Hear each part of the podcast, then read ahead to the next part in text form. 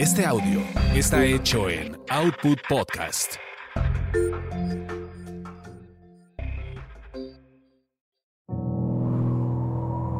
El viento sopla por encima del río y es tan frío y punzante como la guadaña de Ernesto Buitrón.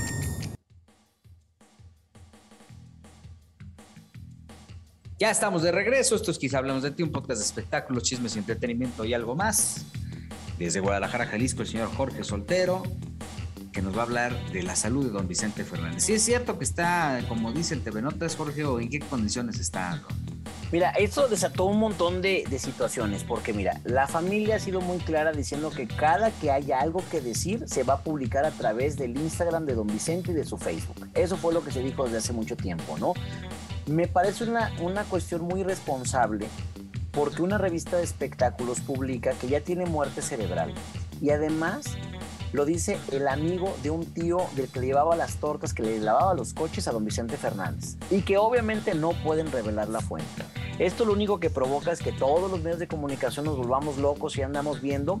Para pronto salió eh, Vicente Fernández Jr. a decir que eso era mentira, yo estuve el fin pasado con Camila América eh, Fernández Guinar, las hijas de Alejandro Fernández, y las dos me lo desmintieron. Me dijeron, Jorge, no nos cites, no, no queremos dar una entrevista, eh, nada más comenta que te dijimos nosotros, este, pero que mi, mi tata, como ellos le dicen, está bien todavía.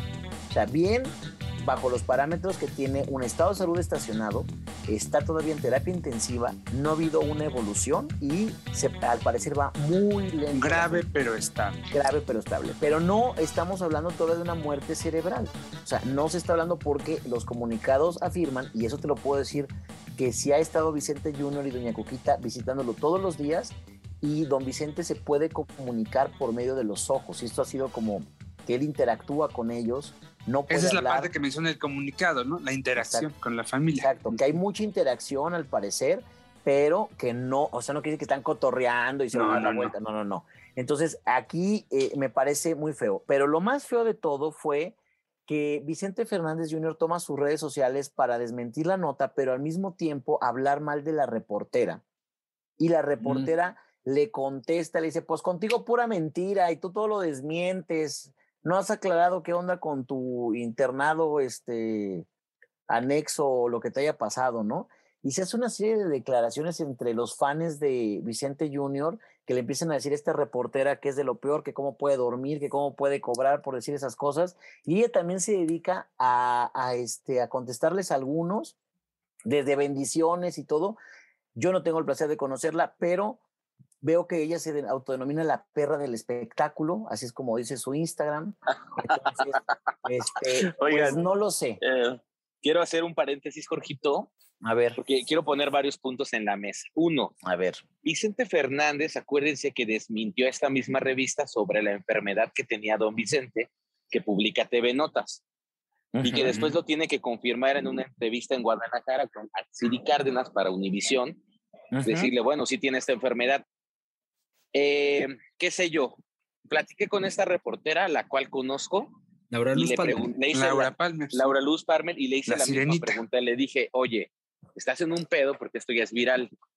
Y me, y me dijo textual, estoy autorizado a contar esto.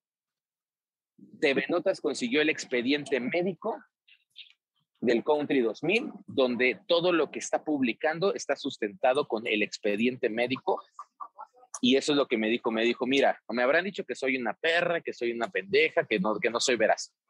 Pero Vicente Fernández siempre ha salido a desmentir lo que nosotros publicamos, pero después sale a confirmar lo que nosotros publicamos. Y después se toma como una exclusiva cuando lo confirma. Pero lo que sí te puedo decir es que esa nota se tiró pensando y leyendo el expediente, porque el expediente me, me contó que sí se, que requirió, obviamente, buscar a un doctor experto, porque trae muchos términos médico que, que no se publica. Es una interpretación, pero entonces. Pero es una ¿Sí? interpretación de un expediente médico. Entonces, al final, me parece que también debe de ser, ojalá no, a lo mejor el expediente esté mal, a lo mejor lo redactaron mal, a lo mejor la copia que se a dio a TV Notas no es, pero no vaya a ser que, se, que don Vicente Fernández Jr. salga en tres semanas a desmentir. Híjole, ¿qué creen? No va a pasar. Pero entonces yo creo que esa nota, para ser tan fuerte, y me dijo, pasó como por tres filtros que, que lo cotejaron con el expediente médico y que le dieron el ok para lanzarlo a la revista. Eso es lo que yo sé de este caso. Pues entonces hay varios puntos también sobre las IES. Lo primero es, qué mal que, que un hospital como el Country 2000 filtre de alguna manera el expediente médico. Y no hablo porque sea Vicente Fernández, ¿eh? O sea, cualquier paciente. Sí, hay, una, hay, hay, hay un asunto, hay un delito, este, porque se supone que todos tenemos derecho a la privacidad. Incluso ya unas, una persona que, que, que viva con VIH no tiene por qué andar diciendo, ni alguien tiene por qué andarlo divulgando, por citar un ejemplo, ¿no? Entonces, eso es lo primero, que, que lo filtre, ya sea el médico o la enfermera o lo que sea, y que ha de haber lucrado, porque no creo que por buena onda lo hayan filtrado, si es que esto es cierto. Segundo, entonces quiere decir que esa entrevista que ellos ponen no es una entrevista como tal. Si te está diciendo la reportera que es una interpretación, pues entonces quiere decir que ahí le inventan los diálogos, ¿ok? Yo le pregunto, porque aparte yo leí la entrevista y está sabrosa. Haz de cuenta que dos comadres están sentadas echando el chal. Sí, el cafecito. el cafecito. ¿Cómo está gente? Se las voy a leer. Es que sabes, sabes qué, Jorgito, perdón que te interrumpa. Eh, sabes qué, eh, no es que el hospital lo haya dado. Yo creo que al final encontraron a alguien que tenía un precio y pagaron ese precio por ese documento que es muy valioso. Sí, pero de todos y, al final pues, de grave, ¿no? Claro, pero, pero obviamente pues no vamos a saber quién lo vendió ni cómo lo vendió. Pero sí hay que tener ese antecedente, Jorge, de que al final eh, la revista publicó una enfermedad, don Vicente se encargó de decir son una mierda, pinche revista, y después tuvo que salir a decir, sí, sí, tienes enfermedad. Eso pasó una vez, pero cuando TV Notas publicó que Vicente tenía eh, COVID, porque también lo publicaron, pues eso sí era una mentira. Pues bueno, al final no se comprobó porque sí tienen como todo el equipo de médicos que son los que hacen eh, las, las eh, pues eh, dan los comunicados oficiales en torno, a la, en torno a la salud de don Vicente y al final sigue siendo un enigma porque lo, lo que sí es preocupante es que los comunicados no difieren uno del otro, ¿eh? No. Al contrario, cada vez los escenarios son más confusos porque te dicen en el primero, no, pues sí, sí está muy mal y luego en el que sigue, no, pues sí está mal, ¿no? Y luego ya vendrá un tercero de, pues, ah, chingado, ya les dijimos que no está bien, ¿no? Porque sí se ve, e, e, es evidente la desesperación que transmiten en, en, estos comunicados, además de que, hijo, no sé quién se lo redacte, pero ah, son muy malos. Sufro malísimos. Sí. Oigan, pero en el último ¿es comunicado, a ver, adelante, Jorge. Es legal el que, digo, yo entiendo que Don Vicente es una leyenda y de la música mexicana, etcétera, pero hablemos de nuestra familia. ¿Es legal que alguien en medios de comunicación divulgue el estado de salud de un paciente? Por supuesto que no. Digo, porque estoy viendo. Está, me parece que está atentando contra los derechos humanos. Yo creo que la forma en la que se está exponiendo, pues también no es. Eh, eh, protege un poco porque se está dramatizando un, un, un, tema, ¿no? O sea, al final, el hecho de no presentarlo, el, estado, expediente, como el expediente como tal, porque sí hay una ley de, eh, de, confidencialidad, algo que nos hacen firmar incluso en los bancos. Aviso de privacidad. exactamente, que en, el, que en el teléfono, que si vamos a salir incluso este, en algún lado, pues te hacen, te, hacen eh, partícipe de esa situación. Y obviamente eso es lo que, lo que de cierta manera tendría, por lo que tendría que protegerse Notmusa, en el, en el, en el supuesto de que realmente tuvieran el expediente. E, e, es una forma de, de, de, sacar, de abrir un paraguas y evitar una demanda de las muchas que han tenido y perderla, porque el problema, el tema no es que te demanden, el tema es que pierdas, ¿no? Y que tú hagas, construyas un contenido con toda la eh, esta intención de perderlo, ¿no? O de, perder una demanda. Pero yo, yo creo que está construido en cuanto a protección de la, la ley de los derechos, bueno, de los medios de comunicación, porque al final están informando y tienen que tener esta base. Eh, y, y, quiero citar pero, pero, algo que me dijo Gil Barrera del sentido común. Ok, es falso. ¿Dónde está la demanda en contra de TV Notas por publicar algo tan grave? Ya han pasado varios días y don Vicente nada más se encargó de usar sus redes para atacar, pero en el, en el supuesto de que dijo, güey, son unos pinches chismosos, ¿ustedes creen que con esa rabia y con la gravedad del caso que se está exponiendo no es para que usaran al licenciado Guillermo Pous y si bueno, lo que dijo es que sí va a haber una demanda, eso sí ya lo dijo pero Vicente ¿cuándo? desde el primer día. Sí, tampoco es, no, tampoco es que al otro día la puedan presentar, tienen que eh, reunir una serie de, elementos, ¿no? No, y aparte la familia Fernández ahorita tiene otras cosas de qué preocuparse, Ernesto. No, pero, Te, pero te voy a decir una cosa, sí, o sea, sí es muy grave, eh, obviamente, sí debe ser muy doloroso el tema, pero si la familia Fernández no emprende una acción legal en este momento, también está dando eh, a, pie a que, a que las versiones que pudieran circular alrededor de su salud a través de los medios de comunicación sean, sean certeras. Creo que es un tema que se tiene que parar de tajo. No estoy diciendo y ni estoy dando una idea porque al final pues yo tengo un respeto por todos los medios de comunicación. No congenio, no, no estoy de acuerdo con la línea editorial de muchos, ¿no? Pero, pero al final también eh, eh, el hecho de que no haya una reacción inmediata también deslegitima nuestro oficio. Eh, porque pues hay quienes se conducen con otro tipo de enfoques, ¿no? Y, y les va bien, les va mal, cada quien. Pero si no hay una reacción inmediata de los Hernández en torno a Ahí está Livia Brito. Ayer se dio a conocer una demanda penal en contra de ese grupo editorial o de, los, eh, la gente que se encarga de generar contenidos en ese grupo editorial. Y esa demanda estaba calladita, ¿eh? ¿Qué pasó? Pues hubo una, una reacción inmediata de, un, de algo. Bueno, no sé si inmediata, aquí le voy a diferir de ti. Yo siento que después del fallo que tuvo a favor de, de Gabriel Soto, pues como que ha de haber dicho, mira, de aquí soy. ¿Me explico? ¿Por qué lo hubiera hecho antes, como dices tú? No, no, no, pero es ese proceso, según lo que yo tengo de conocimiento de Livia Brito, se hace público ayer, pero es un proceso que lleva, ya lleva bastante tiempo. Eh, e, ella defendiendo su derecho, podemos estar o no de acuerdo con ella. Yo particularmente siento que el hecho de que ya se empiece a, limitar al, al, personaje público de, de, que pues, ya no le puedes tomar nada de fotos y eso, siento que de alguna manera sí puede darle un rozón a la libertad de expresión, aunque también, pues eso está en la ley, ¿no? O sea, no, no, no se le están inventando, no están haciendo una ley nueva, eso ya está establecido y hay quien hace uso de la ley y eh, lo puede llevar a su favor, como el caso de Livia Brito. Insisto, no, no con esto quiere decir que yo esté de acuerdo con, con el procedimiento.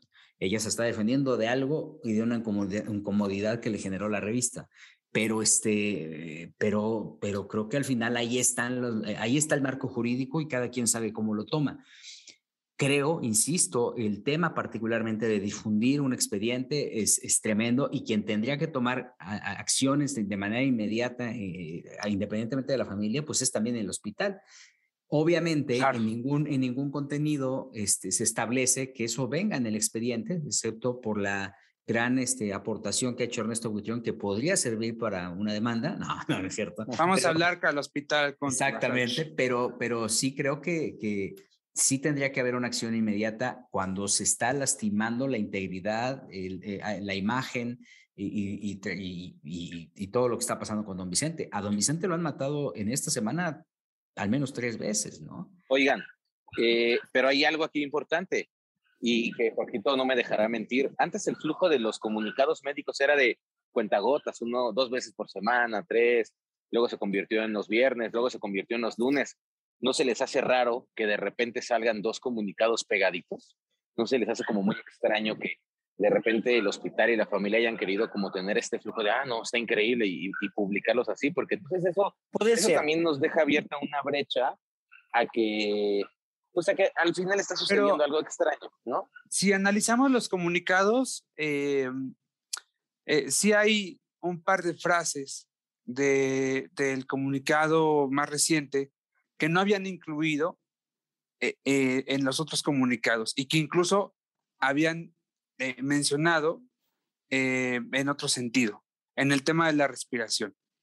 Ya en el comunicado reciente, los médicos hablan, sí, de que don Vicente necesita eh, una fuerte asistencia de la ventilación, cosa que antes mencionaban como la, que la asistencia era, mm, recuérdame la palabra, Jorge, mm, Ay, que, que era, ah, recuérdame, Gil.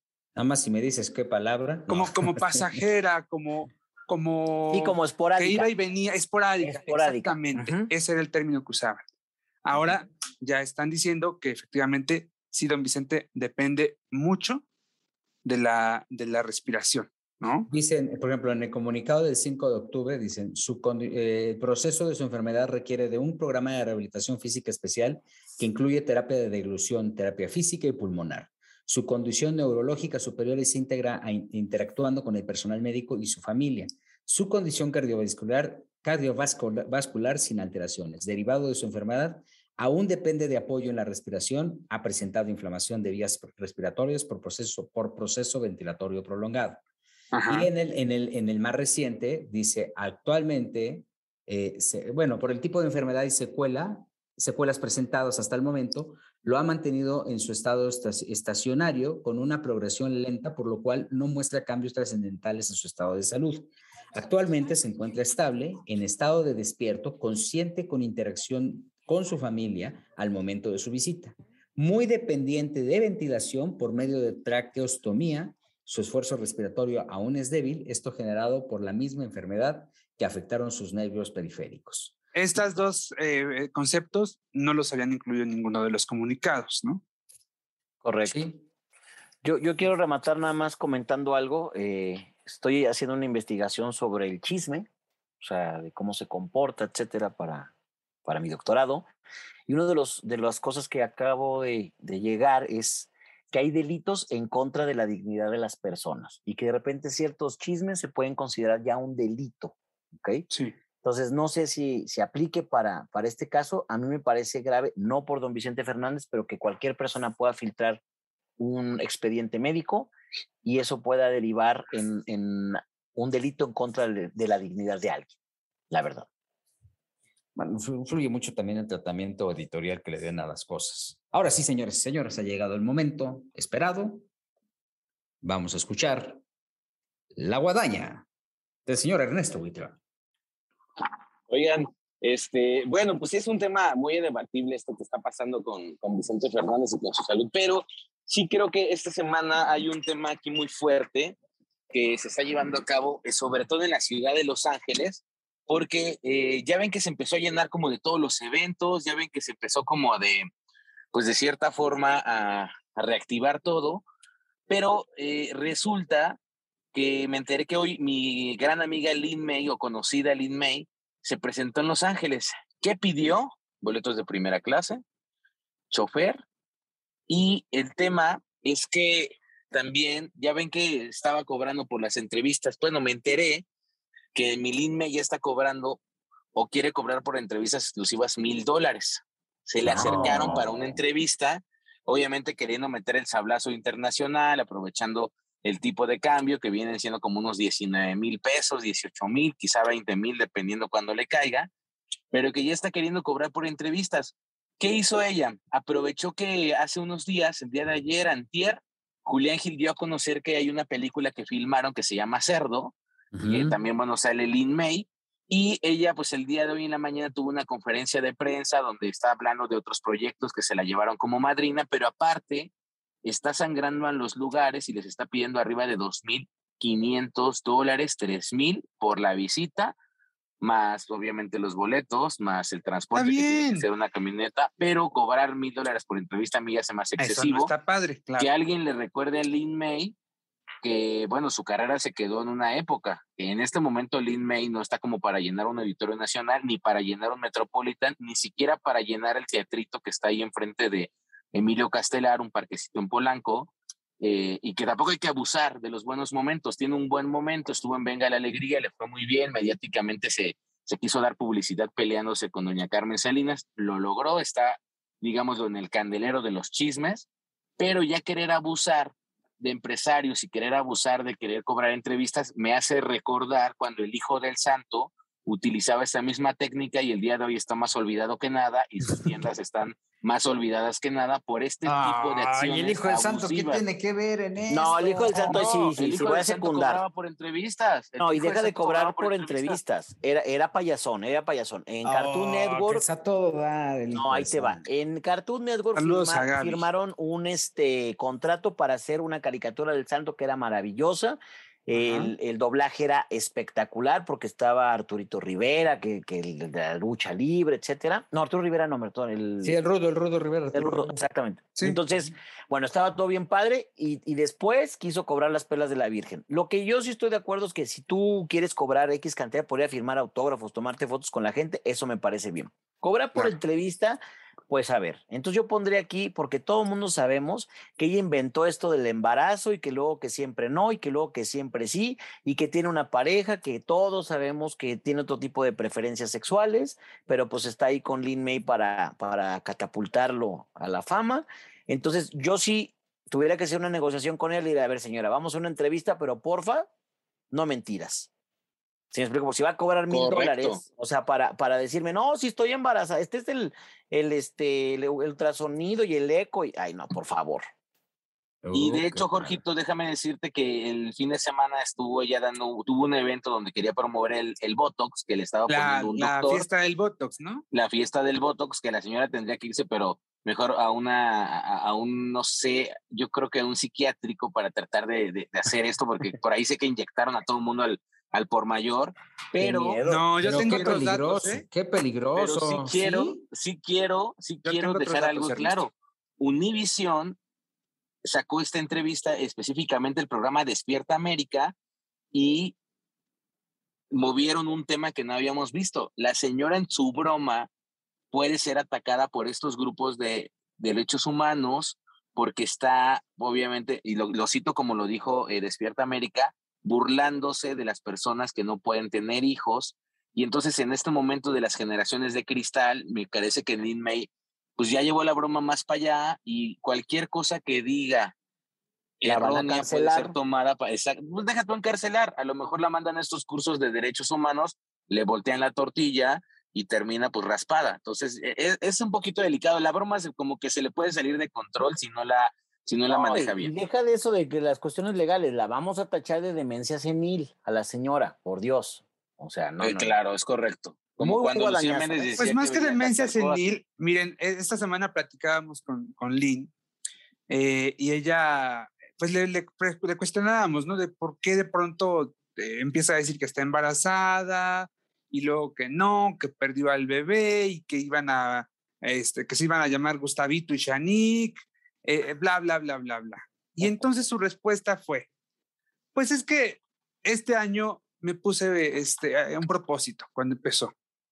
Voy a decir puras pendejadas y me voy a divertir.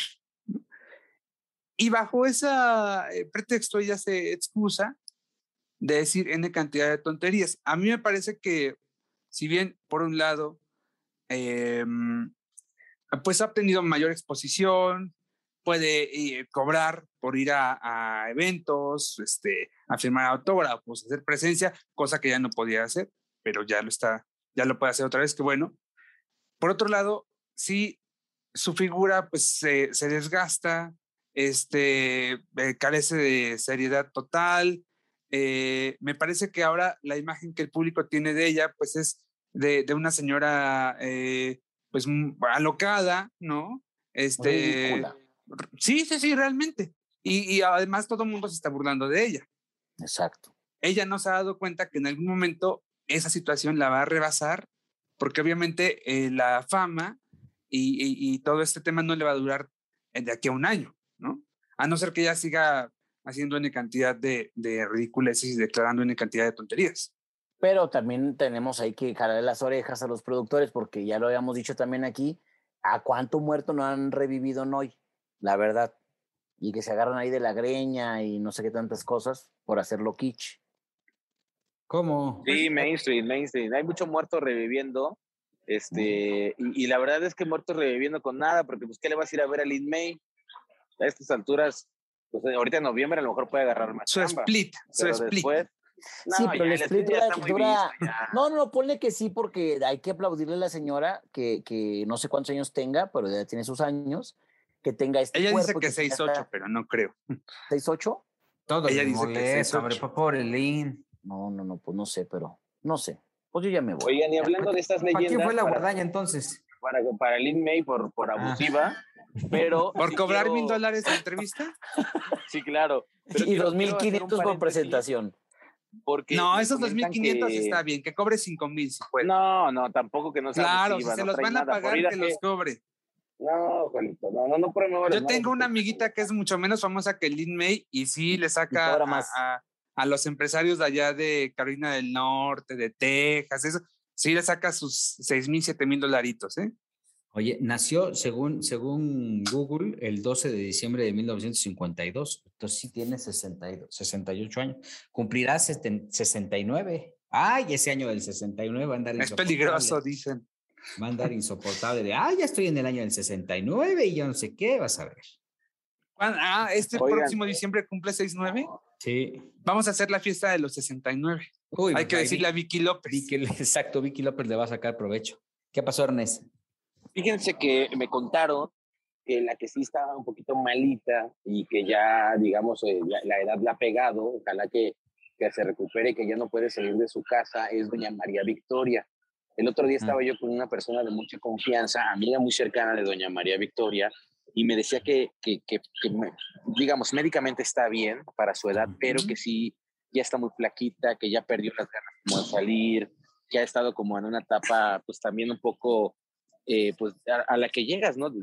Teniendo una edad tan avanzada, pegándote no, al No es que haya perdido las ganas de salir. Delicada. Lo que pasa es que su, quizás por la misma condición eh, de Doña María física, eh, su familia no la deja salir. La tienen realmente muy resguardadita, muy cuidada, no le permiten recibir visitas. No sé si ahora mismo ya puedan ir sus nietos, pero em, hace algunos meses incluso ni siquiera podía recibir a sus nietos por el tema de COVID. Ya. Entonces, hace eh, unos 10 programas platicábamos en este, en este podcast de cómo la, la pandemia, el encierro, el aislamiento llegó a, deteriorar la condición física de algunos de nuestros actores, ¿no? Platicábamos de López Tarso, por ejemplo, de Eric del Castillo. Es el caso de Doña María Victoria. Lo que Doña María Victoria tiene es una especie de depresión. Em, efectivamente, antes se levantaba muy temprano, tú le hablabas a las 7 de la mañana y ya estaba eh, contestando los teléfonos, ya se había bañado, y de repente se iba a hacer ejercicio o salía para aquí para allá. Ahorita son las 11 de la mañana y la señora apenas está levantando, porque según ella misma me ha dicho, eh, ¿para qué me levanto? ¿Para qué me arreglo si esta maldita pandemia me tiene en la casa? Y es el sentir de muchos ancianos este, que pues no pueden salir y, y perdón por lo que voy a decir, pero prácticamente se están muriendo en casa. Si de pronto para, para uno eh, es, un poco complicado, ¿no? Porque estás entre tu recámara, entre tu estudio, entre la sala, el refri, eh, la tele y de pronto ya recorriste Netflix y de pronto ya recorriste eh, bla, bla, bla, bla, bla. Imagínate, para ellos como ancianos es bien, bien complicado. Es eso, en el caso de María. Sí. Pues sí. Qué, edad tiene la señora? Eh, alrededor de 90 años, 91 años más o menos. Pero imagínate qué decisión tan difícil para la familia porque por un lado la están cuidando, o sea, no lo, no lo están haciendo para explotarla, no lo están haciendo para crear con herencia, lo están haciendo para cuidarla porque a esa edad quizá un, un, contagio es fatal, ¿no? Y a lo mejor nos va a durar 100 años la señora. Si alguien era fiestera antes de la pandemia, era María Victoria. ¿Ella hacía pozolizas o qué hacía? Su pozoliza del 15 de agosto y su, la comida de su cumpleaños en febrero. Y eran pues, comilonas y fiestonas, ¿eh? ¿Y todo el gremio artístico va? Sí, todo, todo el mundo. ¿Y todos los canaperos de reporteros? No, no, porque últimamente ya no dejaba entrar. De unos 10 años para acá, 15 años, ya Nada más los de fórmula. Eso sí Nada más nosotros íbamos. yo sí iba a canapear, yo sí iba a canapear, francamente. Al pozolito, a la copita de tequilita, que me cantara Tania Libertad, a eso sí. Notas vendidas en fórmula. Para nada. No, okay, esas, esas, las vendía las del podcast. Los espacios del podcast eran los que vendía. antes de irnos, antes de irnos, eh, quisiera yo hacer una, un breve paréntesis en torno al triste fallecimiento de un querido amigo y productor mexicano que se llama Eduardo Mesa. Lalo Mesa un cuate que fue prácticamente un operador incondicional de Rocio Campo, eh, una persona que contribuyó a que muchos de los éxitos de Rocio Campo se consolidaran, su organización, su disciplina, su respeto hacia el gremio, hacia el mismo modelo de la televisión, lo llevaron a ser productor. Estaba pues prácticamente ya eh, eh, empezando ese camino de manera independiente dentro de Televisa y también pues este, con una línea muy cordial con Rocío Campo, quien es la que lo impulsa para que siga trabajando. En el momento en que Rosy brinca como vicepresidenta de contenidos en, Televisa, Lalo logra tener pues un crecimiento personal eh, basado, insisto, en su espléndida disciplina y en ese trabajo constante. Su pérdida deja un dolor, deja una huella tremenda, eh, un sitio eh, sumamente difícil de llenar, pero también deja un dolor muy grande porque si algo distinguía a Lalo era justamente el respeto por todos.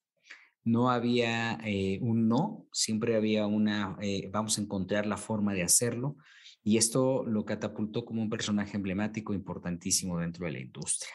Lamentamos muchísimo su partida. Desafortunadamente, Lalo tuvo un tema de una enfermedad que eh, creció de una manera muy rápida, muy repentina y pues pierde la batalla, dejando un legado eh, creativo, impactante, eh, muy importante para la televisión, pero un hueco, como dije, muy grande, un personaje irreemplazable como amigo y como profesional. Desde acá le mandamos un abrazo muy fuerte a su familia, a todos sus amigos que con profundo pesar no pueden creer que esta noticia haya pasado y que pues le haya tocado a Lalo. Joel, tú conociste a Lalo, eh, y, parte de su profesionalismo también puedes compartirlo con él. Sí, eh, pues de muchos años, precisamente siempre en las producciones de Doña Rosy Ocampo, particularmente yo lo recuerdo desde La Fea Más Bella, que, que ahí eh, tuve cierta interacción con, con ellos, con el equipo, y luego, bueno, pues llegaron muchas más novelas, luego ya, pues él se estrena como productor ejecutivo después de un de un largo camino, eh, un, merecido reconocimiento además a todos sus años de, labor. Se estrena con eh, Papá Toda Madre y eh, luego hace esta novela con Ana Serradilla, em, Doña Flor y sus dos maridos. Lo recuerdo como un hombre siempre muy cordial, un, caballero, muy educado, muy amable, eh, siempre con, con, un saludo, por, por, más prisa que llevara, eh, pues siempre quizás a veces no, por, tiempos quizás no, se detenía a lo mejor a platicar contigo, o a veces sí, pero sí siempre eh, te saludaba, de repente tú le marcabas a la oficina y era un hombre que siempre tomaba la llamada o que si bien no podía tomarla en ese momento, más tarde te la regresaba. Los actores em, referían de él su trato, sobre todo muy humano. Eh, en los últimos días he visto que, varios de ellos pues le agradecían sobre todo la oportunidad, el haber creído en, él. Eh, él empezó en Sepropie, justamente en los años 80, me parece. Luego ya pues llega a Televisa, amante además de la música, porque recordemos que mucho tiempo las producciones de Rocio Campo eh, fueron infantiles y ahí siempre incluía mucha mucha música, era, era uno de los elementos principales de cada una de sus historias, eh, y era justamente Lalo Mesa el que se encargaba un poquito de, de todo ese tema, ¿no? de, todas las cuestiones musicales. Y pues bueno, eh, tengo entendido que todavía él alcanzó a entregar algunos proyectos que, que le pidió la empresa, que le pidió Televisa, y bueno, pues eh, que se quedaron ahí y esperemos que, que se hagan en, en, los próximos eh, años, ¿no? de, hecho, de, hecho, iba a empezar a hacer una, una, producción que desafortunadamente se cancela por el tema de la enfermedad. Y bueno, este, pues bueno, ya desafortunadamente perdimos un personaje importantísimo, un ser humano. 60 años, Gil. Sí, un ser humano muy valioso. Ernesto, ¿tú lo conociste? Fíjate que lo llegué a ver en varias ocasiones y yo creo que de todos los productores de Televisa, el que le gustaba, eh, siempre era como muy de bajo perfil, ¿sabes? Sí, era como muy de bajo perfil. Eh, la, obviamente sorpresiva la, la, noticia, la diste a conocer tú en tus redes sociales de inmediato. Y me parece que también hay que hacerle homenajes a este tipo de figuras que han contribuido, ¿no? Sobre todo por las novelas infantiles que tuvieron gran éxito. Yo creo que a veces hay que hacerlo en vida porque pues ya las hacen las semblanzas y ya nadie las ve o las ven el público, pero pues al final este reconocimiento y lo cito porque hace rato platiqué con don Eric del Castillo y me decía, a mí háganme los reconocimientos en vida. El próximo lunes harán un reconocimiento en vida a doña Silvia Pinal y, y, me parece que así debe de ser también con la gente que contribuye a, la televisión, ¿no? Ahí tenemos a don Ernesto Alonso, lo cual sus homenajes no le hicieron en vida y pues al final contribuyó con muchas telenovelas. Yo creo que sí eh, se, queda, y vi mucha gente triste de, de, esta vieja guardia de Televisa, pues porque al final compartieron mucho con él y les cayó de sorpresa. Pero bueno, pues eh, que descanse en paz, ahí deja un legado y por lo menos ese nombre, cuando se comente en la historia de, de Televisa, pues tendremos este referente de todos los proyectos exitosos en los que participó. Sí, caray. Sí, la verdad que sí. Un abrazo muy fuerte a toda la gente que eh, estuvo involucrada con, con Lalo Mesa. Y nosotros ya nos vamos. Tenemos una cita la próxima semana aquí en este espacio. Estuvimos con ustedes, el señor Ernesto Buitrón. Cuídense mucho, Gil, Joelito, este, Jorgito Soltero, un abrazo para todos. Desde Guadalajara, Jalisco, el señor Jorge Soltero. Muchísimas gracias y nada más recordar al buen Lalo porque fue mi jefe, fue el que me dio la ah, primera oportunidad de trabajar en una telenovela que fue Las sombras no van al cielo acá en Guadalajara.